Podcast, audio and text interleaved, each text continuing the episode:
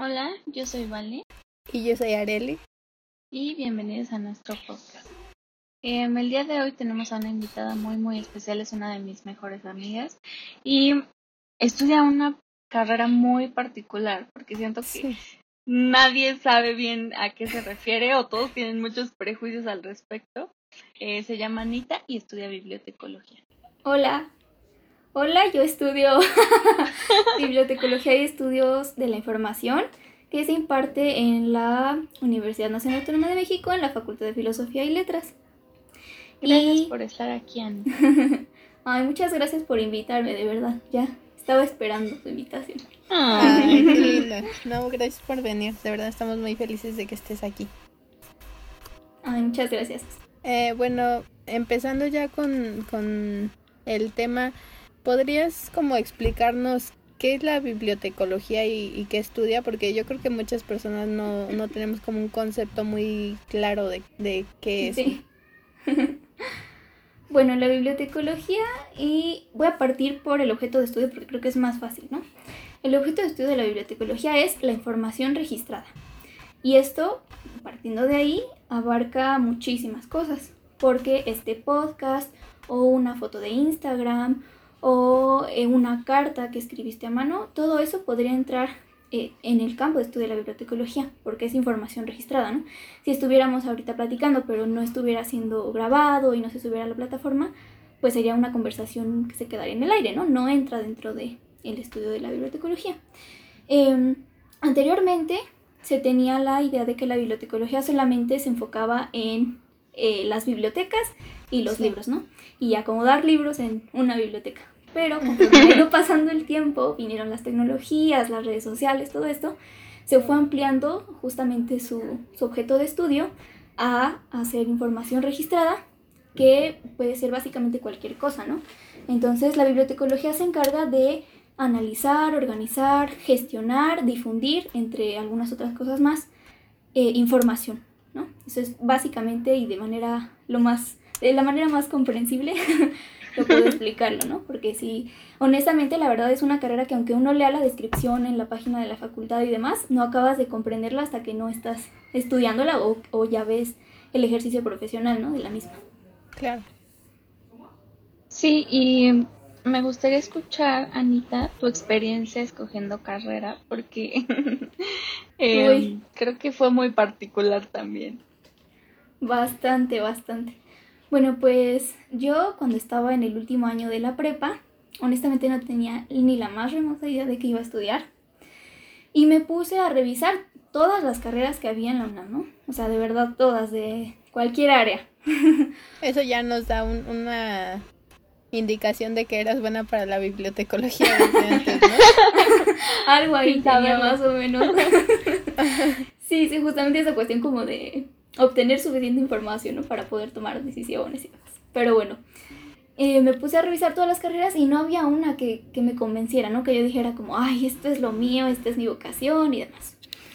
Y revisando entre las que se impartían en la Facultad de Filosofía y Letras, me encontré con bibliotecología, leí la descripción y me llamó la atención.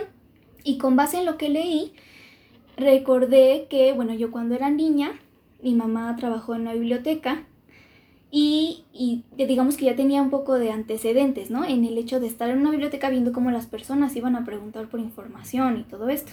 Ahí sí era exclusivamente libros, ¿no? Que fue ya hace mucho tiempo.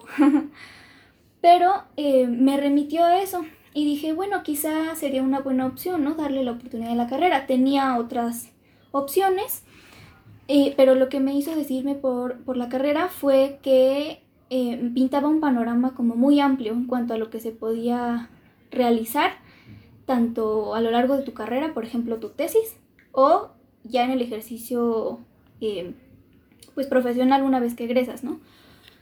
puesto que su objeto de estudio es la información registrada, es, demasiado amplio. Entonces es una carrera que yo desde ese inicio visualicé que se podía enfocar en, lo que uno quisiera básicamente, ¿no? Depende de cómo uno se fuera formando con las bases que te dan la carrera más lo que tú eh, vayas estudiando. Eh, eso fue una de las cosas principales que me hicieron decidirme por ella. Otra cuestión fue que, eh, bueno, no sé cómo se vaya a ver esto, pero el, el porcentaje de profesionales egresados que estaban trabajando en algo relacionado con, con lo que estudiaron, ¿no? Entonces yo revisé otras carreras y el porcentaje pues mm, como que no me convencía. Yo decía, bueno, si voy a pasar cuatro años estudiando algo, quiero que, que lo que ejerza sea algo relacionado, ¿no? Con lo que estudié. Y en bibliotecología el porcentaje era muy alto. En el, en el año en el que yo revisé era aproximadamente de 84%. Entonces me llamó la atención porque también indicaba que había pues un campo, ¿no? Para, para esta carrera, que aunque no sea muy conocida, y quizá justo por lo mismo, te ofrece oportunidades en, diversos sitios, ¿no? No es muy saturada, por así decirlo. Pero aún así, aunque ya tuviera estas perspectivas, em, sí me costó trabajo, la verdad. Incluso ya ingresando a la carrera, sí, sí he, dudado, dudé y he dudado varias veces de, de, mi elección, pero sigue siendo una carrera que considero que da oportunidades, que es como muy abierta a que tú puedas desarrollarte eh, con las bases que te dieron más otra área del conocimiento. Sí, este, se me hace igual muy interesante esto que nos comentaba Arely, ¿no? De que sin saberlo ya sin saberlo ya tenías habilidades para estudiar esta carrera, ¿no? Este, sí, más o menos. Pero, y sí, tengo muy presente todas las carreras de las que fuimos a escuchar y fuimos a ver e investigar hasta que este algunas nos convencieran. Pero pues obviamente al estar buscando todos, toda esta información al respecto de las diferentes carreras, eh, uno se hace ideas, ¿no? Entonces, este, ¿qué era lo que tú esperabas o lo que pensabas antes de empezar a estudiar tu carrera y cómo ha cambiado tu percepción? Eh, bueno, pues yo a pesar de que leí la descripción que aparecía ahí, intenté informarme lo más posible, yo honestamente sí seguía como enfocada mucho en la cuestión de las bibliotecas y los libros, ¿no? O sea, yo sí pensaba como, como lo que muchos piensan al entrar, que iba enfocado em, a, los, a los libros exclusivamente y que iba a tener uno que leer muchos libros y que era como una cuestión totalmente enfocada hacia los libros y las bibliotecas. Yo sí pensé que, que iba más o menos de eso, pero debo confesar que, que no, o sea, no me no acababa de entender exactamente a qué se referían, ¿no? Las actividades que, que describían ahí en la página y demás. Yo sí, em, en un principio no sabía qué esperar, es decir, aparte de el manejo de libros y estar en la biblioteca, yo no tenía claramente qué, qué esperar de la carrera, porque en realidad antes de que yo la buscara, nunca había oído de ella y no, no había tenido ninguna otra, ninguna otra interacción con disciplinas afines a bibliotecología o exclusivamente bibliotecología y todas las actividades que se desarrollan en ella, ¿no? Entonces, mm, dejémoslo en que sí, yo pensaba que era una cuestión puramente enfocada hacia los libros, eh, organizar libros dentro de una biblioteca, eh, quizá un poco esta cuestión de la difusión de la lectura, ¿no? Que sí tiene que ver con bibliotecología, pero yo pensaba que estaba quizá un poco más enfocado a eso, ¿no? Leerle cuentos a los niños, em, mm. difundir la literatura y demás. Y pues evidentemente una vez que, que ingresé vi que la cosa era diferente, ¿no? claro. Y e, exactamente, ¿cómo, cómo cambió tu opinión de, de esa idea que tenías antes de entrar a lo que sabes hasta este momento?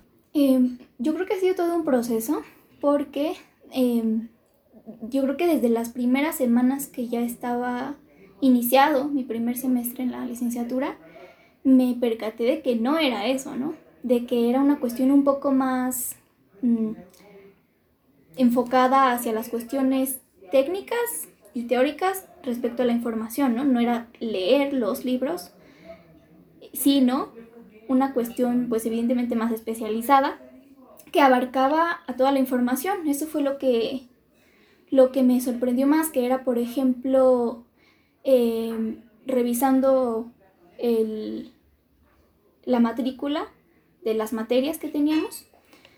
Vi que teníamos materias como em, administración, mercadotecnia, y yo me preguntaba, bueno, ¿para qué vamos a necesitar eso, no? En la carrera. Y a lo largo del tiempo desde las primeras semanas me empecé a dar cuenta de que incluía muchas más cuestiones de las que yo pensaba, que era el análisis de la información, que involucraba incluso la industria editorial, que, que era, sí, la organización de, de información, pero no solamente en el formato del libro, sino en muchos otros más, ¿no? Esta cuestión de trabajar con documentos digitales, revistas electrónicas.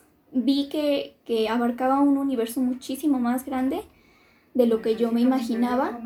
Y a la fecha la verdad es que sí, sí, o sea, no es nada cercana la perspectiva que tengo ahora de la que tenía en un inicio. Ya en, estando en este sexto semestre, uno se da cuenta de todas las opciones que tiene y evidentemente pues cómo uno pueda saber aprovechar esa, esas diferentes perspectivas que te da la carrera. Em, yo creo que sí es, es lógico, ¿no? Porque justamente no es una carrera tan conocida y tan promovida y por lo tanto obviamente es, es lógico que uno eh, tú misma, ¿no? Al entrar te hayas creado ciertas expectativas y tengas cierta idea. En, en general, en cualquier carrera, pero aún más si se trata de algo como una carrera no tan conocida, ¿no? Y em, justamente, em, ya entrando un poquito más acerca de tu experiencia, ¿qué es lo que más disfrutas de tu carrera? ¿Qué es lo que más te gusta? Yo creo que, bueno, hay dos cuestiones principales. La primera es que somos muy pocos a comparación de otras carreras en general de la UNAM y de la Facultad de Filosofía y Letras particularmente, somos muy poquitos. Nuestros grupos son de alrededor de 20 personas. Entonces eso obviamente permite tener un, contacto mm, más cercano con los profesores, te puedes preguntar más cosas, eh, puede haber quizá más prácticas y los profesores pueden traer a personas relativas a la materia que están impartiendo. Yo siento que eso sí, sí beneficia bastante eh, las materias que se imparten en la carrera porque puedes tener pues un acercamiento digamos un poco más profundo a diferencia que si fuéramos no sé 60 no en el mismo salón. Y, son grupos pequeños son son pocas personas y también te permite tener un contacto cercano pues con tus compañeros no obviamente en un campo ya como egresados en el campo profesional real laboral pues yo creo que sí es muy útil el hecho de, que conozcas bien a tus compañeros que tuviste en la carrera o al menos que te hayas relacionado con ellos para poder ir creando pues cierta trayectoria, ¿no? O sea, si, si tú encuentras algo que a lo mejor a tu compañero le puede servir, pues le puedes, no sé, mandar un mensaje, o sea, sí te permite ir como haciendo estas relaciones que si bien no son la base, te sirven, ¿no? A lo largo de tu trayectoria académica y ya profesional. Y la segunda cuestión es que justamente es muy flexible. O sea, es una carrera que em, es demasiado flexible. En realidad tú puedes juntarla con lo que se te pegue la gana porque, por ejemplo, en las tesis que, hemos visto, que hay en licenciatura y maestría, juntan disciplinas que a lo mejor y no te podrías imaginar. Por ejemplo, la arquitectura de bibliotecas, ¿no? Entonces es algo que en el ámbito de la bibliotecología hay como ciertas normas y pautas que tienen que seguir en, la disposición de una biblioteca y, se puede juntar, ¿no? A lo mejor con esta otra área. Eh, de igual forma, por ejemplo, nuestros profesores, no todos son de bibliotecología, sino vienen de eh, licenciatura en ciencias de la comunicación, ¿no? Em, ingeniería en computación, administración, tenemos una maestra que viene de psicología, o sea, es una es una disciplina que se puede enriquecer de muchas otras áreas y creo que esa es una de las cosas que más me gusta. De igual forma hemos conocido ya egresados que em, se pusieron a hacer una maestría en otra disciplina y entonces ahora ya tienen como su propia consultoría, ¿no? Con, conjuntándolo con lo que les da la carrera. Entonces creo que esas son como las dos cosas más em, atractivas a mi parecer, ¿no? que más me han gustado y que más me han llamado la atención. Sí, me, me parece muy interesante lo que dices porque creo que muchos avances o, o, cosas interesantes han salido cuando como que pones dos ideas que a lo mejor no, no, no consideras que, que podrían ir juntas, pero al, al investigar y al unirlas en un proyecto o algo por el estilo, como que ves que tienen más eh, similitud de lo que creías, ¿no? Y sale como algo diferente. Claro, claro, incluso y, llegar al hecho de trabajar pues con otros profesionales, ¿no? Si estás ya en el, en el mundo laboral y estás en, no sé, en una institución, pues vas a trabajar con, no sé, en mi caso podrían ser historiadores o restauradores o, ingenieros si te vas por el área tecnológica.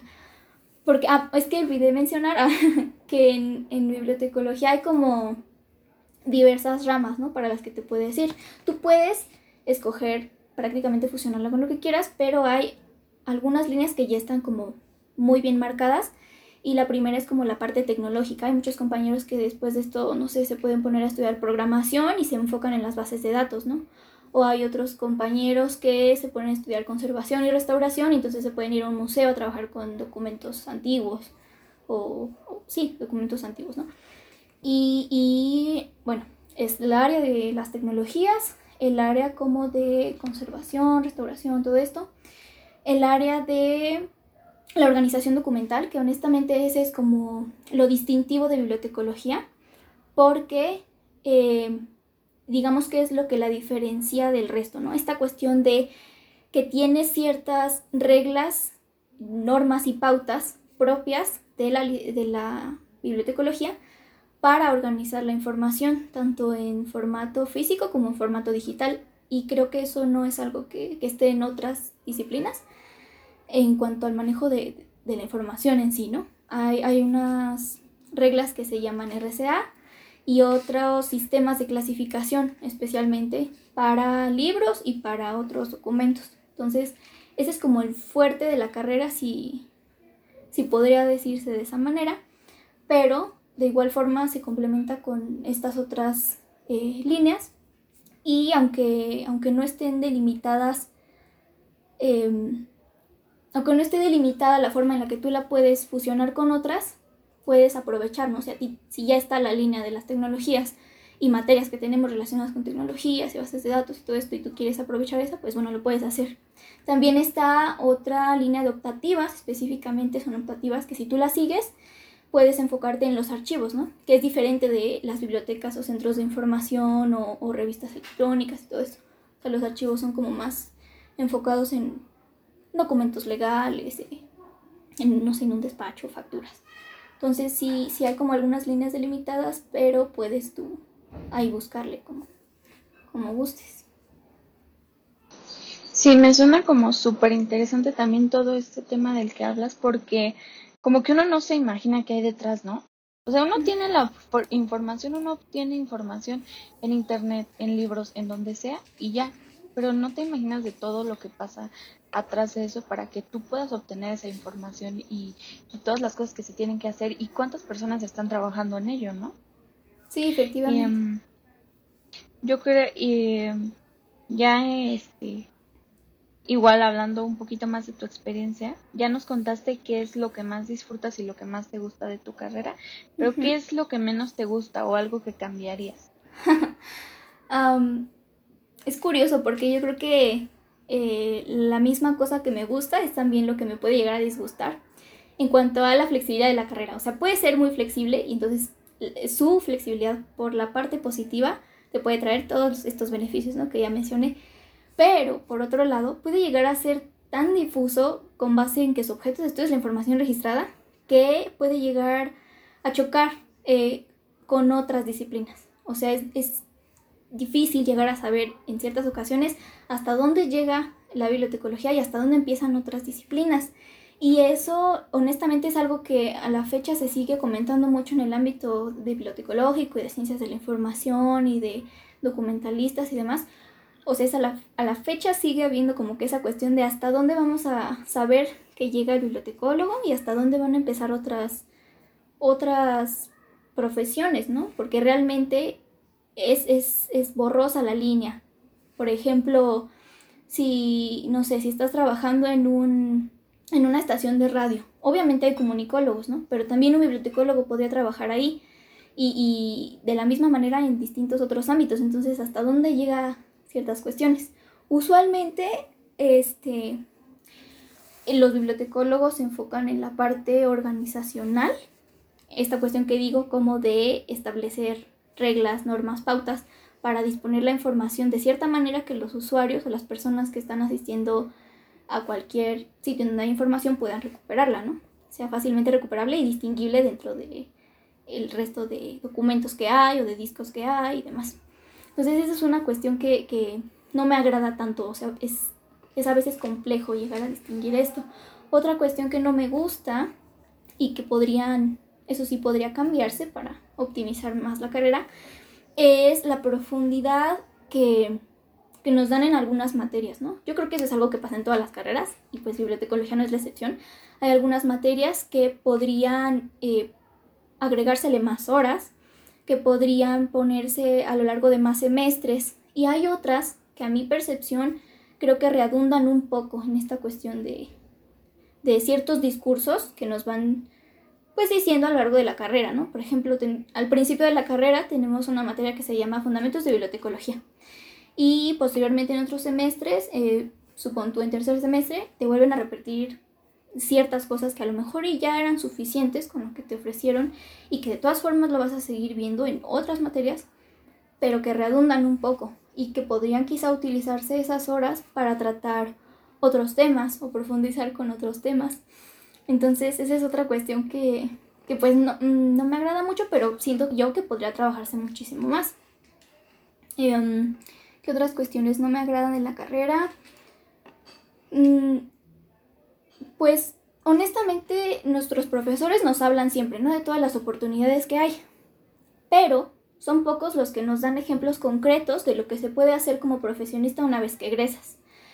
Y yo creo que es algo que podrían trabajar quizá un poco más los profesores, porque por ejemplo a lo largo, o sea, hasta, hasta este tercer semestre que llevo, ¿no? A lo largo de toda la carrera mirando hacia atrás, creo que solamente dos profesores nos han comentado como eh, cuestiones como ustedes pueden trabajar este, clasificando obras de arte, ¿no? Pueden realmente irse a un museo o a un, em, no sé, a un estudio de diseño donde ayuden a clasificar ropa, o sea, es algo que a lo mejor y no podrías pensar que está en el ámbito de la bibliotecología, pero mientras sea un conjunto de información que esté en algún sitio, se puede hacer. Y son pocos los profesores que nos han ofrecido esa oportunidad, cuando en realidad pues sí hay otros campos, ¿no? Yo, por ejemplo, he tenido la oportunidad de hacer mi servicio social en la Fonoteca Nacional y eso es algo que no nos habían comentado antes. O sea, yo lo descubrí porque en una ocasión fueron a avisarnos en un congreso pequeño que hubo ahí y en realidad no, no lo difunden de manera general para todos los estudiantes todas las oportunidades que puede haber, a menos que tú concretamente vayas y estés escarbando en qué otras cosas puedes trabajar y qué otras cosas puedes hacer. Entonces, pues sí, esas, esas son las cosas que, que siento que podrían mejorar. Y regresando un poco eh, a lo que nos comentabas de las ramas en las que se divide la bibliotecología, ¿hay alguna que te interese en específico o que consideres como para especializarte? Uy, difícil pregunta porque es curioso, ¿no? Uno va, eh, van transcurriendo los semestres y uno va viendo que a lo mejor te interesa más de una cosa, ¿no? Yo, por ejemplo, en un inicio decía, no, si yo me quiero enfocar en la parte de eh, conservación, ¿no? O trabajar con libros antiguos, eh, entonces las cuestiones. Sin embargo, a partir de que empecé mi servicio social, em, pues me han surgido otras ideas, ¿no? Sobre en qué podría trabajar y a qué podría dedicarme. Retomando lo que había mencionado de la fonoteca, ahí lo que se hace es em, trabajar con la catalogación y el inventario de los audios y de los soportes, ¿no? Que son tal cual los discos, cassettes y todo esto. Entonces, eh, por ejemplo, esta cuestión de la organización de los soportes físicos y los audios entra en el, en el área de la organización documental, ¿no? Entonces, a mí, pues en estos momentos sí se me hace un área interesante pero todavía pienso a veces como, mm, a lo mejor y quizá puedo seguir en esta área, pero también puedo seguir la de eh, enfocarme en libros antiguos, ¿no? Por ejemplo. Entonces, no tengo ahorita definida una sola que yo diga, ya, esto es lo mío que me voy a dedicar terminando la carrera. A diferencia de otros compañeros, ¿no? Que veo que sí tienen ya como esta inclinación hacia el área de las tecnologías. Sobre todo que ha tenido mucho auge, ¿no? Y que es muy importante actualmente. sin duda alguna es necesario que trabajes las tecnologías, pero digamos que en, su caso sería algo más específico. En el mío, yo la verdad es que no tengo ahorita súper bien definida esta área. Creo que todavía este, estar en sexto semestre es una buena oportunidad para ver qué otras cosas y explorar en cuál de las áreas te podrías sentir pues más cómoda, ¿no? Como estudiante y ya de manera profesional. Pero digamos que esta cuestión de la, de la organización documental me ha agradado, pero no descarto otras opciones, ¿no? Incluso lo que comentaba anteriormente de quizá fusionarlo con otras disciplinas que a lo mejor yo no, pues no se imaginan, ¿no? Entonces, sí, ahorita todavía no, no tengo algo súper bien definido. Sí, claro, siento que es como algo que nos pasa a muchas personas, o sea, yo me incluyo en ese grupo de que, o sea, no estás seguro de, de cuál es el área que te interesa, pero como dices, y es una bondad de tu carrera, ¿no? Que puedes como eh, extrapolar esas cosas que te gustan y, y combinarlas a, a, algo que sea más específico. Sí, es una ventaja. Sí, sí, justamente em, yo creo que a veces de lo mucho que ya estamos inmersos en nuestra misma carrera, hay tantas cosas que nos gustan y nos llaman la atención que es, es exacto, muy difícil decidir, ¿no? Em, bueno, ya nos comentaste un poquito acerca de los trabajos que podría llegar a tener un, un bibliotecólogo, pero no sé si podrías profundizar un poquito más en esto como para hacerlo un poquito más entendible. Ok. Eh, bueno, como había comentado, está un poco ligado a la área que escojas. Sin embargo, eh, voy a hacer como, voy a intentar hacer como un resumen general, ¿no? De en qué ámbitos podrías trabajar. Con base en los ejemplos que yo he escuchado y visto, ¿no? O sea, en algo real. Eh, hay profesionistas que una vez que egresan se enfocan exclusivamente en las bases de datos. Entonces tú puedes llegar a cualquier institución o empresa y ver desde la evaluación de cómo tienen organizada su información hasta tú desarrollarla como profesional, ¿no? O sea, qué, qué sistema llevan exactamente para gestionar su información y organizarla. Entonces, eso podría ser, ah, bueno, quisiera partir, regresándome un poco, eh, del hecho de que puede ser tanto en el ámbito público como privado, ¿no? No es exclusivo de ninguna de las dos. Y, yo creo que bibliotecología especialmente puede enfocarse perfectamente en ambas, ¿no? Dependiendo de, cómo te formes, puede ser público y privado. Retomando la idea, em, esta cuestión de la tecnología y cómo se ha utilizado, obviamente hay un sinfín de opciones, ¿no? Puede ser que no solamente te enfoques a programar, sino a lo mejor y que lo fusiones con otra cosa de diseño y entonces pues diseñas como la página web. Esa es una opción de trabajo. Otra opción de trabajo. Yo conozco una persona que trabaja en Uno TV, este programa de noticias que envía los mensajes a los teléfonos, eh, que trabaja ahí, ¿no? Gestionando justamente la información que tienen y todas las noticias que manejan. Conozco a una, una de nuestras profesoras, de hecho, ella ha trabajado de manera independiente y entonces personas la han consultado para que vayan a organizar sus bibliotecas privadas, ¿no? O, las colecciones, ponle tú, de lo que tú quieras, de discos, de libros o de lo que se te ocurra, que tienen en sus casas. Ella ha podido trabajar de eso, ¿no? Como egresada de bibliotecología. Eh, en este caso ella no lo fusionó con otra cosa, pero decidió, digamos, especializarse en esta cuestión de la, de la organización y ha sido eh, pues contratada, ¿no? De manera independiente. Tenemos eh, igual compañeros que se han enfocado un poco más en la cuestión editorial. Yo conozco un compañero que está trabajando, bueno, sí, trabajando no de manera, eh, ¿cómo decirlo? Bueno, está, está enfocándose en la edición de una revista electrónica, ¿no? Entonces, él ya tiene, digamos, una posición importante en la edición de esta revista electrónica que igual, de igual manera se enfoca en cuestiones de bibliotecología, ¿no? ¿En qué otras opciones de trabajo hay? Como ya mencionaba, con los archivos audiovisuales, ¿no? En el caso de la fonoteca, pues se realiza esto de manera profesional, o sea, está por una parte, eh, con base en lo que yo he visto, ¿no? He experimentado en, en mi servicio social, está la parte de inventario en donde se organizan y se recuperan los datos más importantes del soporte, que pueden ser discos de vinilo, de acetato, cassettes. Y por otra parte está el manejo de los audios nada más. Ahí no trabajas con el, con el soporte físico, sino solamente con los audios como archivo digital. Y no ahí en este caso lo que se hace es una catalogación, que es recopilar como la información más importante que le va a dar una idea al usuario de qué trata el audio, ¿no? Se recopilan datos como, pues, em, quiénes son los que participan, se hace un resumen, las temáticas, y eso se hace de manera profesional, ¿no? En la fonoteca es un, trabajo.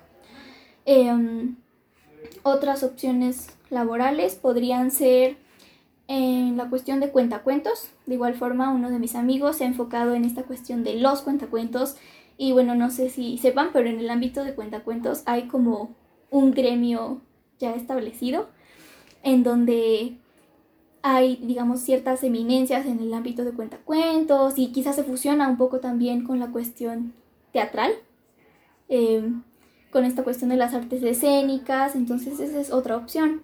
Otra opción trabajo es como profesor o investigador, ¿no? Evidentemente, como en otras carreras, te puedes dedicar a hacer investigación y posteriormente a tu profesor. Yo tengo conocimiento de varios compañeros que ya, o de otras generaciones más adelante, que iniciaron siendo adjuntos y ahorita ya son profesores, ¿no?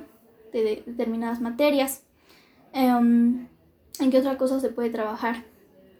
Mm, pues es que básicamente en, en cualquier ámbito, ¿no?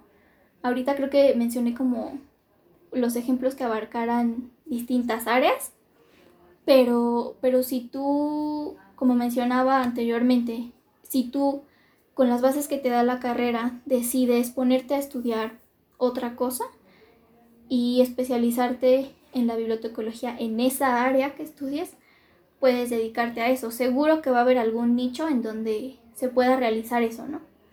Eh, y estos son como algunos ejemplos, pero podrían haber muchos más, ¿no? Ahorita ya, ya no me acuerdo de qué otros más, pero seguro que hay muchos otros más.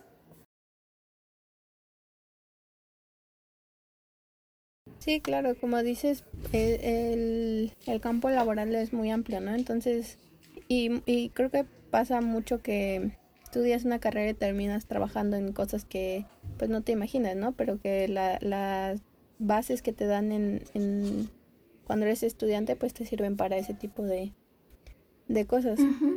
Y algo que, que mencionabas eh, anteriormente es, es lo de incorporar la bibliotecología con, la, con las nuevas tecnologías, ¿no? ¿Cómo ha cambiado eh, la bibliotecología con la incorporación de todo esto y, y, y sí, cómo ha impactado en, en tu carrera? Mm, yo creo que en primer lugar es el tipo de material y de información que se manejan. Como mencionaba en un inicio del podcast, antes eran exclusivamente libros, pues porque la mayoría de la información estaba registrada de manera física, ¿no? En un libro, en una revista, en un eh, periódico. Pero con el ingreso de las tecnologías, pues evidentemente em, la cantidad de información que se empezó a producir fue ya demasiada, que se tuvieron que tomar medidas, ¿no? De, de cómo vamos a, a gestionar toda esta información que ha fluido. Entonces, en el ámbito de la bibliotecología, por ejemplo, están pues eh, algo que se llama indización, que es cómo va a ingresar, cómo van a ingresar las temáticas, por así decir, de si tú tienes una revista en línea, por ejemplo, cómo van a ingresar las temáticas ahí, ¿no? Si va a ser con un lenguaje em, natural, que es, por ejemplo, el que usamos de manera orgánica en redes sociales, o si va a ser con un lenguaje controlado con base en ciertas eh, reglas y herramientas que ya mencionaba que hay en bibliotecología, ¿no? ¿Cómo van a ingresar eh, los datos? ¿Cómo va a ingresar la información? ¿De qué manera va a ingresar? Eh, también ha impactado la tecnología mucho, pues, en la formación de los profesionales, ¿no? O sea, creo que ya independientemente de que estudies, ¿no? Tienes que tener cierto conocimiento tecnológico, pero específicamente en el área de bibliotecología, pues sí es como indispensable que sepas qué, qué fuentes digitales hay de todo tipo. O sea, que sean solamente páginas web no basta, ¿no? Evidentemente tienen que ser eh, gestores bibliográficos, por ejemplo, como que son los que recopilan los datos que tú tienes. Mm, un ejemplo concreto, cuando vas a realizar una tesis, ¿no? Vas a realizar una tesis y quieres meter todas tus referencias y tus fuentes y tus datos, entonces puedes utilizar un gestor bibliográfico. En todas las revistas digitales que hay, las bases de datos, em, todos los todos los recursos que se puedan encontrar de manera digital tienen que ser como incluidos de manera em, sí o sí, por así decirlo, al ámbito de la bibliotecología. Ya no puede entrar alguien y decir, ay, no, pues es que a mí no me gusta la tecnología o yo no soy cercano a este tipo de recursos porque es algo sumamente necesario.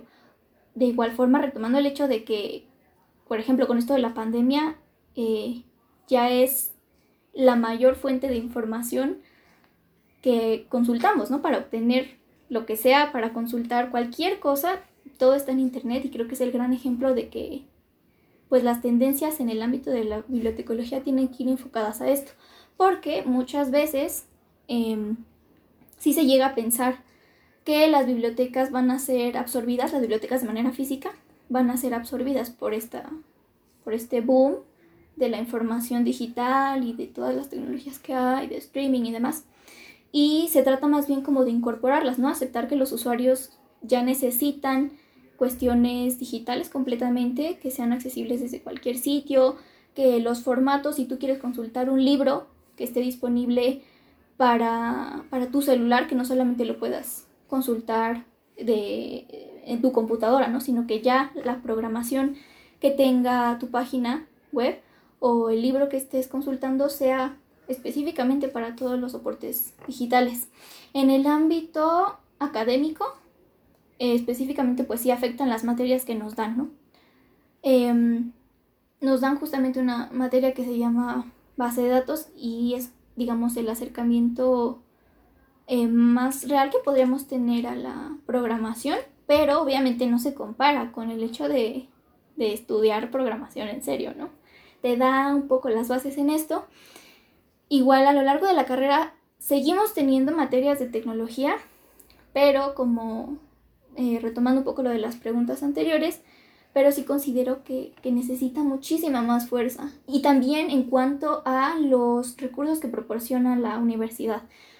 En el caso particular de filosofía y letras, digamos que el presupuesto no es como el más elevado, pero sí, sí a veces hace falta eh, que le otorguen un poco más de recursos a la parte tecnológica para que pues nosotros como estudiantes que sí necesitamos reforzar estas cuestiones en la carrera tengamos las oportunidades, ¿no? De hacerlo y de hacer prácticas más reales, porque muchas veces lo que pasa en las materias de tecnología es que te cuentan cómo funciona el sistema y el gestor y no sé qué, pero no, no estás viendo tú concretamente cómo funciona, o sea, en una máquina realmente, en un sistema real, cómo funciona. Em, ¿De qué otra manera ha impactado? Pues evidentemente en el ámbito ya laboral, porque si partiendo desde que no tienes buenas prácticas en tu carrera, una vez que egresas, sí hay como una cierta laguna en ese aspecto tecnológico, que no estás al 100% preparado o al menos eh, habiendo tenido una experiencia en distintos áreas y sistemas, como para que egresando digas, ok, yo cuento con esta, con esta formación sólida o suficiente para poder llegar a trabajar y hacer la base de datos de una empresa, ¿no? yo creo que sí es, sí es algo que, ha influido bastante en el, en el desarrollo de los estudiantes, en la formación de los estudiantes y en el manejo en sí de la información, pues que es como con lo que se trabaja, ¿no? Con lo que trabaja un, bibliotecólogo.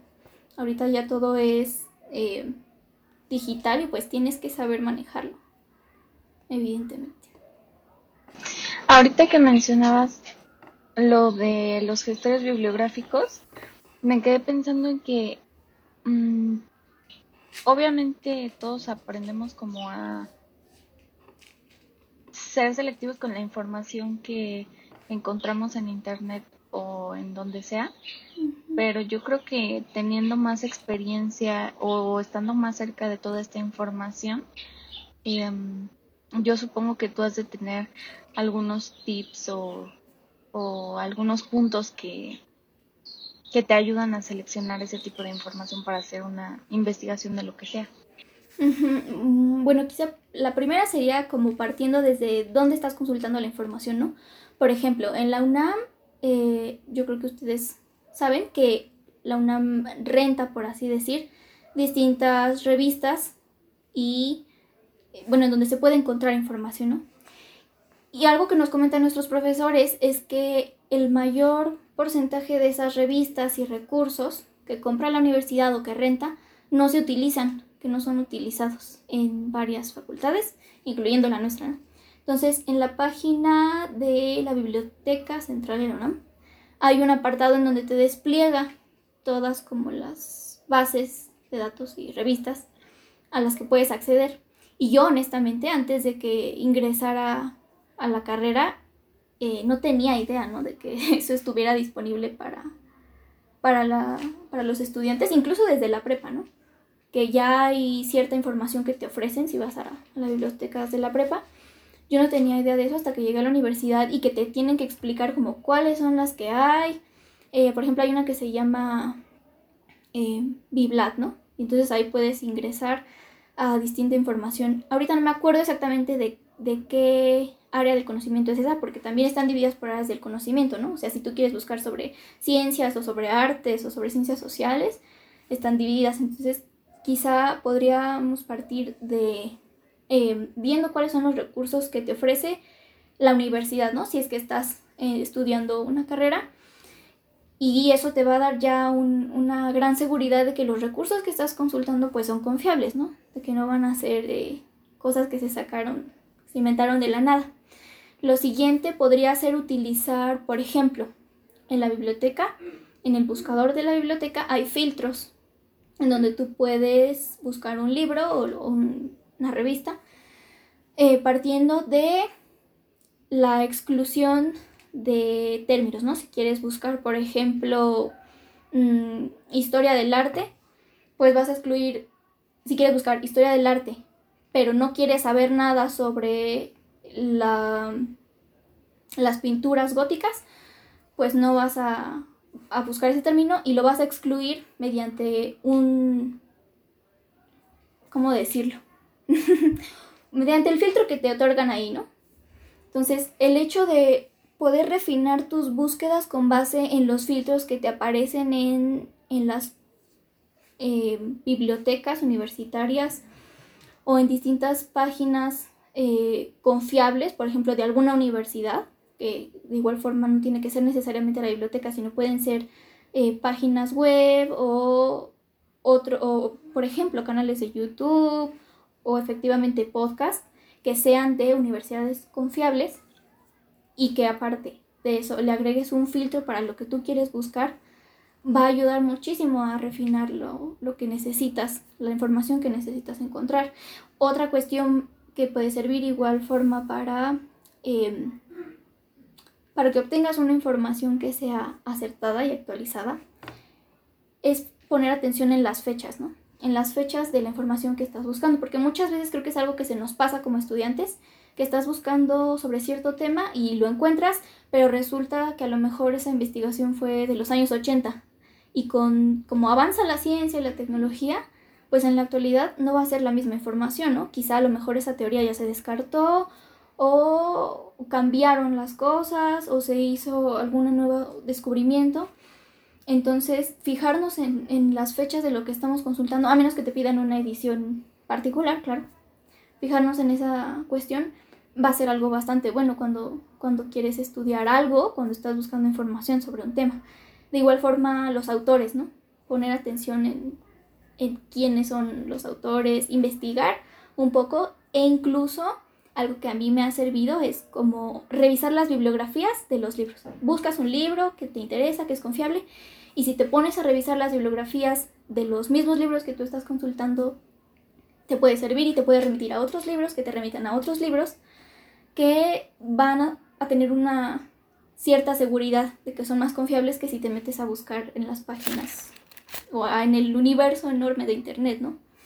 Quizás esas serían unas cosas. Obviamente hay otras cuestiones, pero eh, yo creo que eso sería como lo más mm, sencillo de retomar al momento de estar buscando información. Sí, me parecen muy, muy útiles esos consejos porque siento que eh, no, no nos enseñan a, a investigar, ¿no? O sea, es como que te dejan una tarea desde, no sé, desde la prepa, ¿no? Y pues ya tú tienes que, tú tienes que encargarte de buscar la información y, y a veces, pues, siendo honestos, no, por flojera o por lo que sea, pues buscas la, la fuente más fácil, ¿no? Wikipedia, lo que sea, ¿no? Pero, pero sí es importante aprender este, a distinguir las, las fuentes porque, pues sí, no vas a entregar un trabajo que, que es de el rincón del vago, ¿no? es necesario aprender a hacer eso. Sí, igual forma, o sea, no solo aprovechar los recursos que te ofrece la universidad, sino en Internet saber que puedes encontrar otras cosas buenas, ¿no? Por ejemplo, en Google Books, ahí hay ciertos libros que pueden estar en texto completo y que son confiables, ¿no? O ciertos fragmentos que a lo mejor te pueden servir para lo que tú estás buscando. Y, saber que de igual forma tienes que aprender a, buscar, pero que puedes confiar en cierta manera también en ciertas, eh, ciertos datos y cierta información que se encuentra en Internet, ¿no? Es como saber aprovechar lo mejor de, de todas las oportunidades que puedes tener si estás estudiando, en los recursos que te ofrece tu universidad, pero también puedes aprovechar el internet y, las recomendaciones. Porque no sé si, bueno, a ustedes les ha pasado que a lo mejor yo estoy escuchando, buscando sobre algún tema y mencionan a un autor en el mismo, ponle tú, en el mismo podcast, eh, retomando esto, ¿no? De los audios o en YouTube. Mencionan a alguien y vas y lo buscas y te das cuenta de que pues, es algo confiable, ¿no? Yo creo que el chiste también está en verificar las cosas, porque muchas veces nos creemos todo lo que dicen, o a lo mejor este, nos dijeron que lo citó un investigador eminente, pero en realidad no comprobamos si es verdad que ese investigador, que es una eminencia, dijo tal cosa. Entonces es como, ok, ya sé de qué va esto, pero voy a comprobar si es verdad, ¿no? Voy a buscar el libro, voy a buscar la cita, voy a buscar al tal investigador. Es como verificarlo por ti misma que, sea cierta esa información. Sí, claro, siempre hay que, siempre hay que tener como un espíritu crítico a ese tipo de, de situaciones. Sí, justamente eh, se me hace muy importante el hecho de que sí nos des este tipo de consejos, que ojalá no solamente nos sirvan a nosotras dos, sino a cualquier persona que nos escuche. Em, bueno, para los que, bueno, ya, ya escucharon más o menos, pero volviendo a poner un poquito de contexto, Anita estudia en la Facultad de Filosofía y, Letras de la UNAM, en la que hace poco hubo un paro em, que, que tuvo una larga duración. Entonces nos gustaría saber, Anita, em, ¿qué opinas acerca del paro que hubo en tu facultad? ¿Qué, qué has visto? ¿Si ha habido algún avance o ¿qué, ha pasado ahí?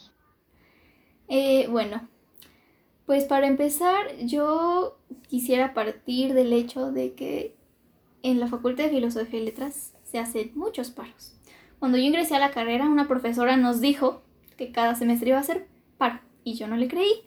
Pero conforme fueron pasando los semestres, comprobé que efectivamente cada semestre hacen paro. Yo creo que hasta el, el sexto semestre que llevo ahora, creo que solamente en uno no han hecho. Y en los otros han sido paros desde un día, dos días, hasta cinco, seis, siete días. Este, entonces, partiendo de eso, yo creo que la facultad ha hecho tantos paros que de manera mm, general pierde cierto impacto eh, en el ámbito administrativo, ¿no? Principalmente, es decir, las causas por las que se puede hacer un paro pueden ser totalmente válidas, pero el hecho de que hayan habido tantos paros a lo largo de la historia de la facultad, creo yo que le quita cierto peso a nivel administrativo sobre lo que se puede obtener. Específicamente en este paro, yo creo que sí era necesario hacerlo, pues porque obviamente, o sea, está apoyando la causa feminista y cuántas mujeres estudiamos en la facultad en donde sí han habido muchas injusticias Y yo creo que sí era necesario que se, se expresara la universidad de cierta manera, que se hiciera una marcha, que, que se le diera este apoyo, ¿no? Y este impulso por parte de la comunidad em, académica a la, al, movimiento feminista, pues porque evidentemente, no sé si ustedes sepan que en la facultad eh, bueno, antes de que yo entrara, hubo la desaparición de una chica y luego la muerte de otra chica, no, no quiero profundizar en eso, pero sí es necesario y específicamente en la Facultad de Filosofía y Letras creo que sí era necesario que se levantaran, pero creo yo que la extensión del paro fue demasiada. Em, sí se obtuvieron ciertas demandas. No, no, recuerdo en estos momentos lo que sí se logró obtener, porque el comunicado que emitieron las chicas de la facultad, pues ya tiene tiempo, en donde se expresaban las cuestiones que sí habían podido conseguir dentro de ellas algunas eran las renuncias de ciertos funcionarios que pues no habían apoyado a las chicas que, tenían este tipo de cuestiones, ¿no? O que estaban encubriendo ciertas cosas y demás. Y bueno, dándoles el voto de confianza pues uno cree, ¿no? Cuando, cuando dicen que no, que no las han podido apoyar en todo esto. Entonces sí se lograron obtener cosas, yo creo que sí era necesario que se hiciera esto, pero eh, la extensión del paro a mí no me, parece la ideal porque, siendo honestos, la cuestión del género y de todas las demandas que se piden en torno al feminismo es algo que lleva tiempo. O sea, si nos ponemos a mirar hacia atrás, ¿cuánto tiempo ha tomado que las mujeres eh, podamos estar en donde estamos hoy? ¿no? Fue algo que se inició ya desde hace muchos, muchos años atrás y que a lo largo de todo este tiempo es que se han podido obtener esas ganancias. Entonces yo en algunas de los comentarios que llegué a escuchar y a ver en redes sociales de, de algunas, de algunas de las chicas, no es que sean todas, es, a mí me daba una sensación de que querían que fuera ya, ¿no? O sea, que fuera como que ya de aquí a mañana ya no puede existir eh, toda esta situación. Y yo creo que eso no es muy realista. El hecho de, por ejemplo, soltar una facultad hasta que se solucione el problema de la violencia de género, obviamente no es algo que va a ocurrir siendo crudos, viendo la cruda realidad, pues no es algo que va a ocurrir en unos meses. Entonces, en cuanto a eso, yo sí creo que, que no, no tenía mucho sentido la extensión del paro pero claro que sí se tenía que hacer, o sea, yo sí creo que se tenía que realizar y sí hubo ganancias. Eh, me parece que estaban pidiendo, repito, no quiero errar en la información, el comunicado está en la, en la página oficial de la facultad y ahí una de las cosas que recuerdo que pedían las chicas era una comisión tripartita, ¿no? En donde se se le diera tratamiento a la, violencia que había habido hacia las chicas y que hubiera una psicóloga especializada para acoso. Entonces yo sí creo que esas son cosas que son necesarias pedir, pero sin caer en los extremos, ¿no? De decir, pues no vamos a, a, ceder hasta que se solucione al 100% todo el problema, pues ahí sí no es como muy realista. Yo creo que siempre hay en mí esta sensación de dualidad respecto a, a este paro en particular, ¿no? Hay otros que, repito, duran dos días por una cuestión que no es, que no tiene mucho impacto, pero en el caso de este paro último que hubo, que fue muy largo, que, uy, o sea, inició desde noviembre del año pasado. Noviembre, sí. Entonces ya tiene bastantes meses. Yo creo que, que si, mm, si no hubiera ocurrido lo del COVID, probablemente seguiría desconozco, no lo sé, porque ni los funcionarios eh, ni las chicas querían ceder, ¿no? Entonces sí es una problemática delicada, yo siempre como que me divido entre, es que sí apoyo el movimiento feminista, ¿no? Y que se levanten estas chicas para pedir derechos para las mujeres que estamos estudiando en la, universidad y en la facultad, pero pues también sé que no va a solucionarlo todo y que si estamos perdiendo tiempo del, del semestre, algunos chicos que más se quejaban eran los que se iban a titular, ¿no? Que, decían, no, pues es que yo me voy a titular y esto, pero también hay que apoyar la causa. Es, es una cuestión muy compleja, eh, donde hay pues esta ambivalencia, ¿no? De sí, esta parte tiene puntos a favor, pero también esta. Es, es, es algo complejo, pero pues bueno, es parte de estar en la universidad y de estar en la Facultad de Filosofía y Letras, supongo. Y, así ha ocurrido con, con otros movimientos. Sí, claro, y, me parece muy interesante escuchar tu opinión sobre esto porque obviamente es una causa justa y nos gustaría una solución inmediata a todos, ¿no? Pero también el machismo y, y, todos estos problemas de violencia es una ideología tan arraigada que pues sí, tienes razón, no se puede como eliminar de, de, de una sola vez. Entonces sí, es, es, es complicado, pero es necesario, como. Sí, sí, justo por eso, ¿no? Sea, es, un proceso muy lento. Uno quisiera, claro, desaparecerlo de la noche a la mañana, pero cambiar ideas siempre es lo más complicado, ¿no? En una sociedad. Y poder, como mencionas, desarraigar eso de las mentalidades de las personas, sobre todo las personas que son, bueno, no quiero... Eh, ofender a nadie, pero de las personas que son más grandes, que, quizá no han crecido como en esta sociedad de diversidad que tenemos ahorita como jóvenes o como universitarios. Y reconocemos, ¿no? Que las personas más mayores, pues quizá no vivieron el mismo contexto y no ven las mismas cosas como nosotros las vemos. Entonces sí, sí es un proceso lento. Sí, justamente platicábamos también al respecto de esto con Pau en un capítulo pasado y justamente sí, estoy totalmente de acuerdo en que pues ojalá, ¿no? Ojalá el machismo y los feminicidios acabaran con hacer un paro, pero pues no es así. Sin embargo, como platicábamos con Pau, eh, sí es un pequeño primer paso, ¿no? Y, es importante que sí, también se, se le dé visibilidad así, porque justamente hablábamos de que gracias a, este paro que eh, inició en la Facultad de Filosofía y Letras, este, pues muchas otras facultades volteamos a ver y a darnos cuenta de que Sí, como justamente lo que platicábamos anteriormente, un tendedero no es suficiente y que no, no, les causa mayor impacto más que chismes. Literalmente es lo que yo he visto. Un tendedero no causa más que chismes, ¿no? Eh, ojalá llegara más allá. Em, y pues sí, o sea, es, es un momento como de ya impotencia, ¿no? De que ya estamos cansadas. Y, y pues sí, fue, fue como un, un ejemplo el paro del, de la Facultad de Filosofía y Letras. Sí, yo creo que justamente para lo que sirven estos paros, como mencionas, es para visibilizar la situación, ¿no? O sea, no va a solucionar como eh, gran parte del problema, pero da pie a que se pueda comenzar a hablar sobre ese tema, ¿no? A que la gente comience a, mirar hacia ahí, que empiecen a hablar, aunque sea mal en un inicio, pero que empiecen a hablar de, esa problemática que tenemos en la sociedad. Sí, sí, sí es, sí es útil. Claro. Y bueno, nos, nos gustaría saber algún consejo que te hubiera gustado recibir antes de, de entrar en la carrera.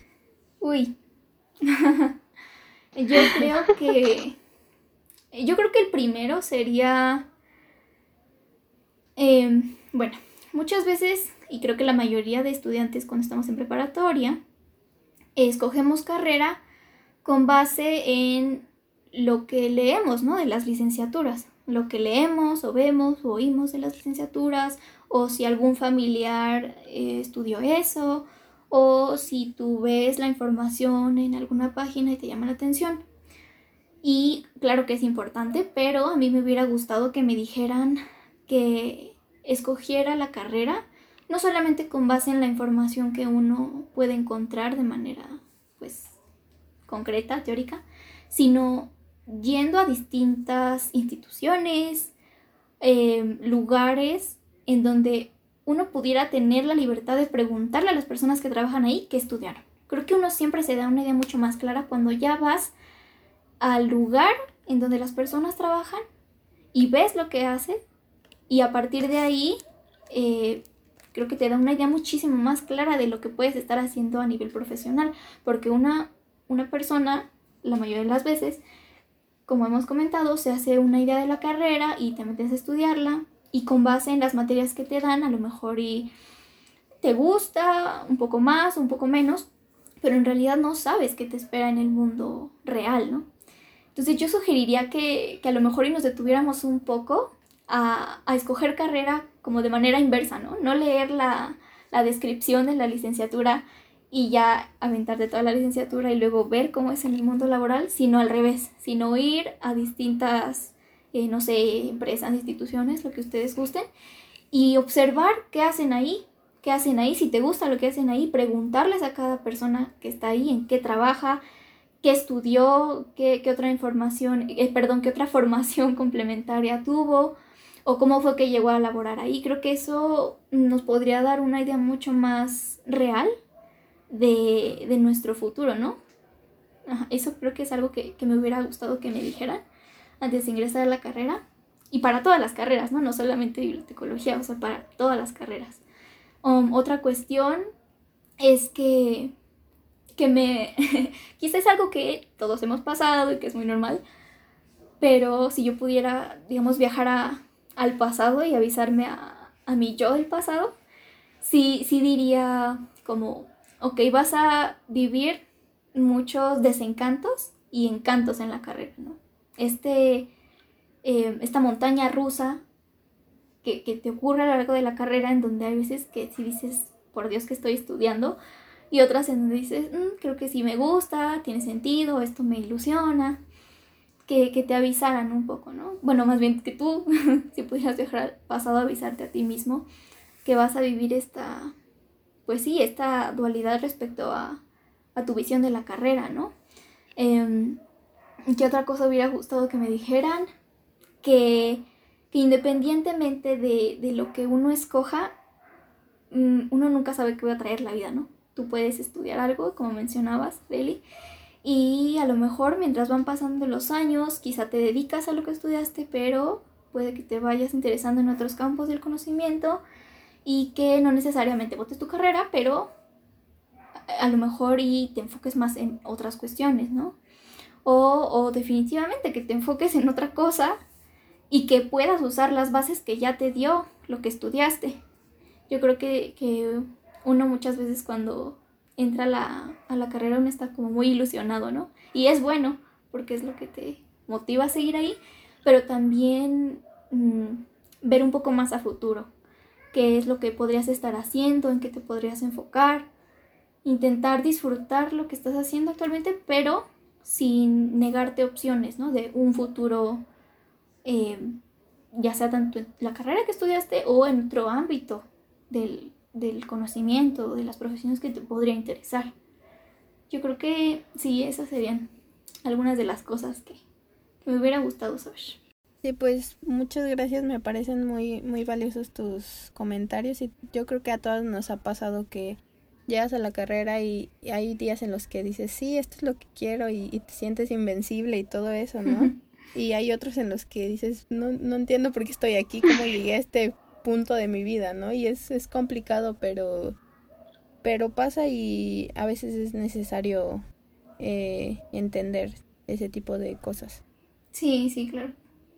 Sí, también como decías, ¿no? Que no sabes hacia dónde te pueda llevar la vida, ¿no? Claro. y, y pues sí, no significa que todo lo que has hecho y vivido no vaya a servir, sino que al contrario, ¿no? Hay que buscar la manera de que valga la pena. Exacto. Bueno, ya para ir cerrando, no sé si tienen alguna recomendación.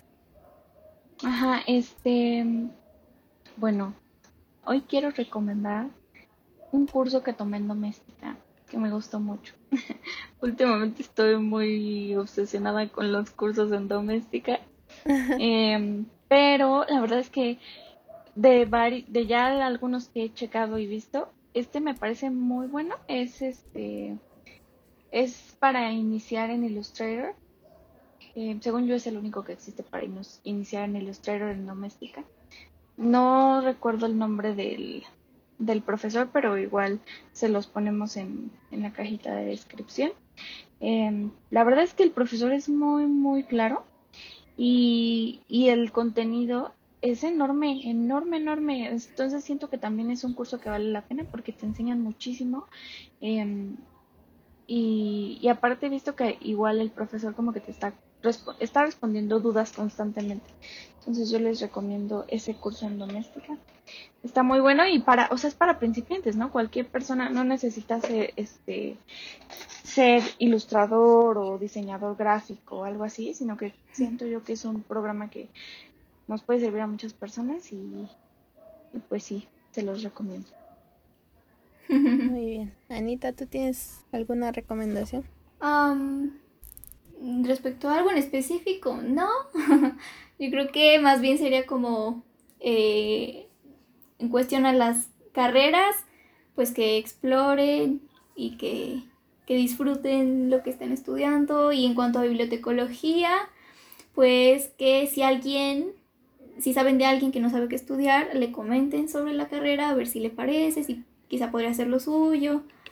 Em, nada más. Y muchas gracias por invitarme. Gracias a ti, Anita, por estar aquí. Sí, muchas gracias. Este, bueno, mi recomendación es una cuenta, bueno, una marca de ropa, de, de trajes de baño específicamente, que se llama Raya Pinta y que están hechos por mujeres eh, privadas de su libertad, o sea, que hacen todos esos trajes de baño en dentro de, creo que es el penal de Santa Marta, Catitla, entonces creo que es un, muy buen proyecto y también es parte de, de, otro que se llama Reinserta, que también se dedica a ayudar a, a los niños que, que crecen o que nacieron en la cárcel, entonces me parece algo súper interesante. Pueden este, donar o comprar eh, esos productos. De todos modos, les dejamos la información acá abajo. Y pues nada, muchas gracias Anita por acompañarnos. Sí, muchas gracias Anita. Eh, creo que fue muy interesante conocer al respecto de tu carrera porque justamente siento que la mayoría de las personas, es más, incluso cuando nos mencionan en la carrera, no, es esa, esa carrera específicamente, este, no, no sabemos de qué se trata, ¿no? O suponemos el prejuicio de que están en que trabajan solamente en bibliotecas, ordenando libros, cosas así, lo cual no es del todo cierto. sí, sí, muchas gracias por darme la oportunidad de hablar de esto. Espero haber eh, dado un panorama general sobre la bibliotecología y pues les deseo mucho éxito en su podcast, este, que les siga yendo bien como hasta ahora. Y muchas gracias a las dos, las aprecio mucho. Y Ay, muchas gracias. Muchas gracias. Gracias, Anita. Y pues nada, gracias por escuchar. Síganos en nuestras redes sociales. Les dejamos todo acá abajo.